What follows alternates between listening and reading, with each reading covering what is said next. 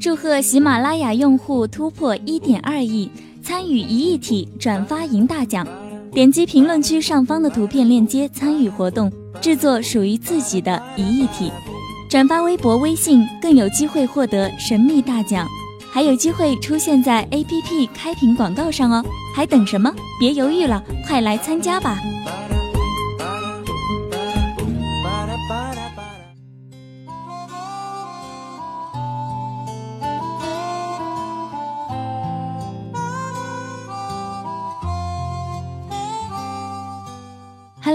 很高兴又在八零后爱怀旧这档节目中和大家见面了。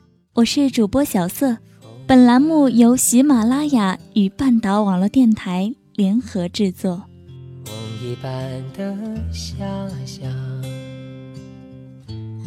从前的你和我。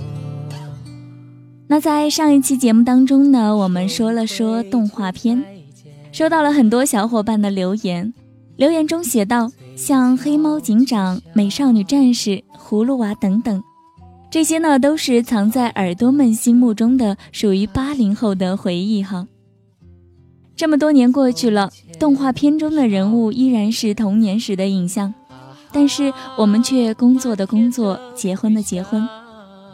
回想一下，其实耳朵们呢对自己童年的生活还是非常的怀念。”那么本期节目，我们就来说一说小时候的那些事儿吧。比如说，你还在上学的时候。岁月轻狂，起风的日子流洒奔放，细雨飘飘心晴朗，云上去。云上看，云上走一趟。我记得有一首诗是这样说的：“人生十字忧患事，春蚕到死丝方尽。蜡炬成灰泪始干，轻舟已过万重山。”在我们六岁或者七岁的时候，我们不管是情愿还是不情愿，都被爹妈送进了学校的大门。上学前呢，爹妈嘱咐我们的话，我估计全都是大同小异的。比如说，要听话，上课好好听讲，不许和同学们打架，听到了没？再比如，放学了，爸妈就来接你，在校门口等着，千万别乱跑，不要跟陌生人说话，听到了没？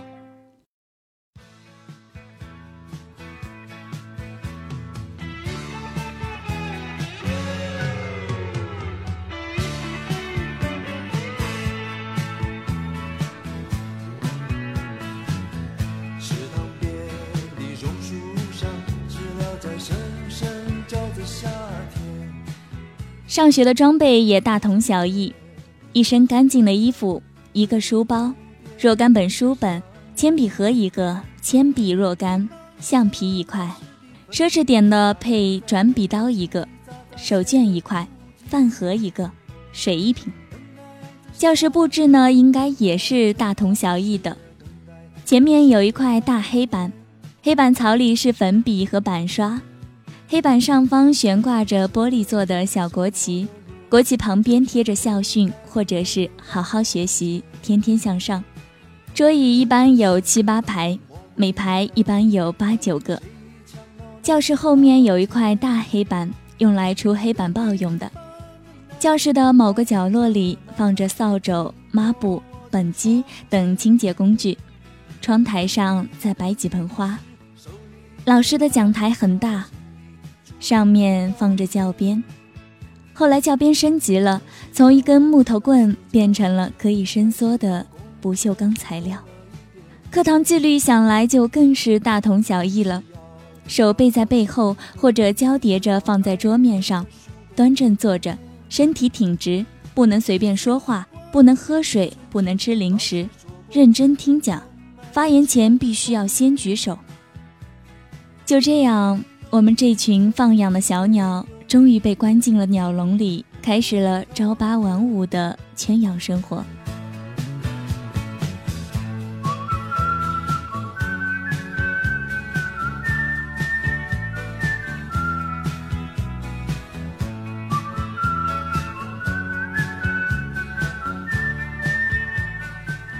早晨七点五十上早预备。小组长检查大家书本带没带齐。个人卫生有没有搞好。八点钟上课，四十分钟一堂课，课间休息十分钟，两节课后是课间操，第七套儿童广播体操，大家跟着音乐伸胳膊伸腿，然后才是眼保健操。这里要格外说一句。我从小学到中学一共做了九年的眼保健操，可直到大学毕业之后，在网上无意间看到眼保健操的视频，才终于知道，原来眼保健操的第一句话竟然是为革命保护视力。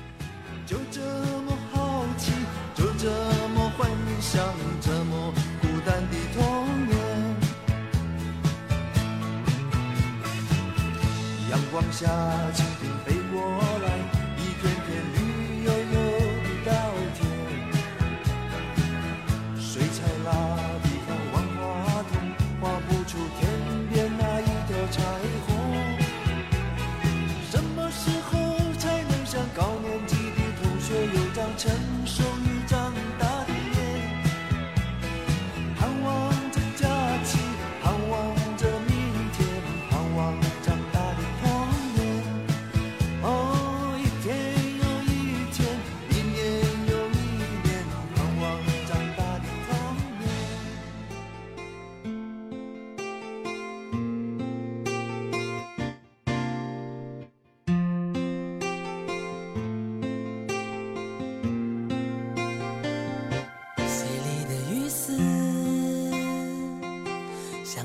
那流星星，它叮叮咚咚，是那么动听。中午吃饭，离家近的回家，离家远的吃食堂，从而拉开了我们十几年如一日，从小学一路奋斗到大学的和食堂殊死搏斗的序幕。吃完饭呢是睡午觉，有爱心的老师会讲一点小故事。后来学校条件好了，开始在电视里放动画片，我就是在那个时候认识了猫和老鼠的。一般来说呢，每天有八节课，上午四节，下午三节。放学以后，每天留一组同学做值日，小组长锁门，剩下的同学们排好队，手拉手跟着老师走。到校门口，老师嘱咐几句，孩子们呼啦一声散掉。推着零食车的老爷爷、老奶奶、叔叔阿姨们早就严阵以待了。孩子们终于从鸟笼里放出来，可以到处撒欢了。在我小时候呢，还有一种冰棍叫做双棒。毫不夸张地说，在我读小学的时候呢，这种冰棍是两个小朋友之间关系发展到哪一步的重要标志物。当放学之后，两个小孩会手拉手出去买一根双棒，然后从中一分为二，你一半我一半的时候，就基本可以确立他们已经建立了纯洁而又坚固的革命友情。说到这里，不由得又开始异想天开了。要是成人世界的人际关系也这么简单又可爱，那该有多好呢？随着年纪越来越高，似乎那些曾经没心没肺的快乐就离我们越来越远了。我们学道理、学知识的同时，还学会了一大堆类似于伤春悲秋的东西，可是也交到了朋友，分享了成长。所以，上学究竟是好事还是坏事呢？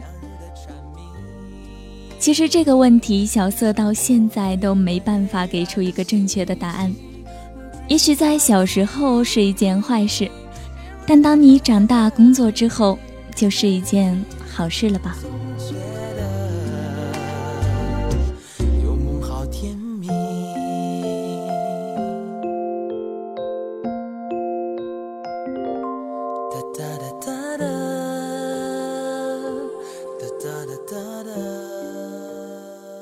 好了，又到了要说再见的时候了。这里是半岛网络电台联合喜马拉雅推出的八零后爱怀旧。如果你喜欢本期节目，可以关注半岛网络电台，也可以在新浪微博上搜索“深小色”，留下你的心情感受。这里是半岛网络电台，唯美半岛，时光静好。我们下期节目再见。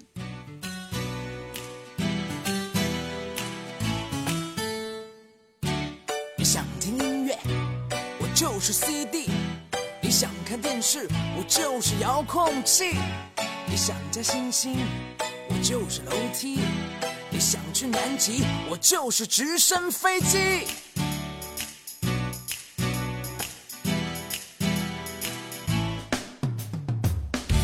你想要风度，我就是风衣；你想找朋友，我就是传呼机。你想要鲜花，我就是快递；你还不满意，我给你当零零七。无所不能，变来变去，没有谁有我这样的魔力，上天入地，威力无比。但是你要相信我的超级潜力，无所不能，变来变去，这样的帅哥真是不容易。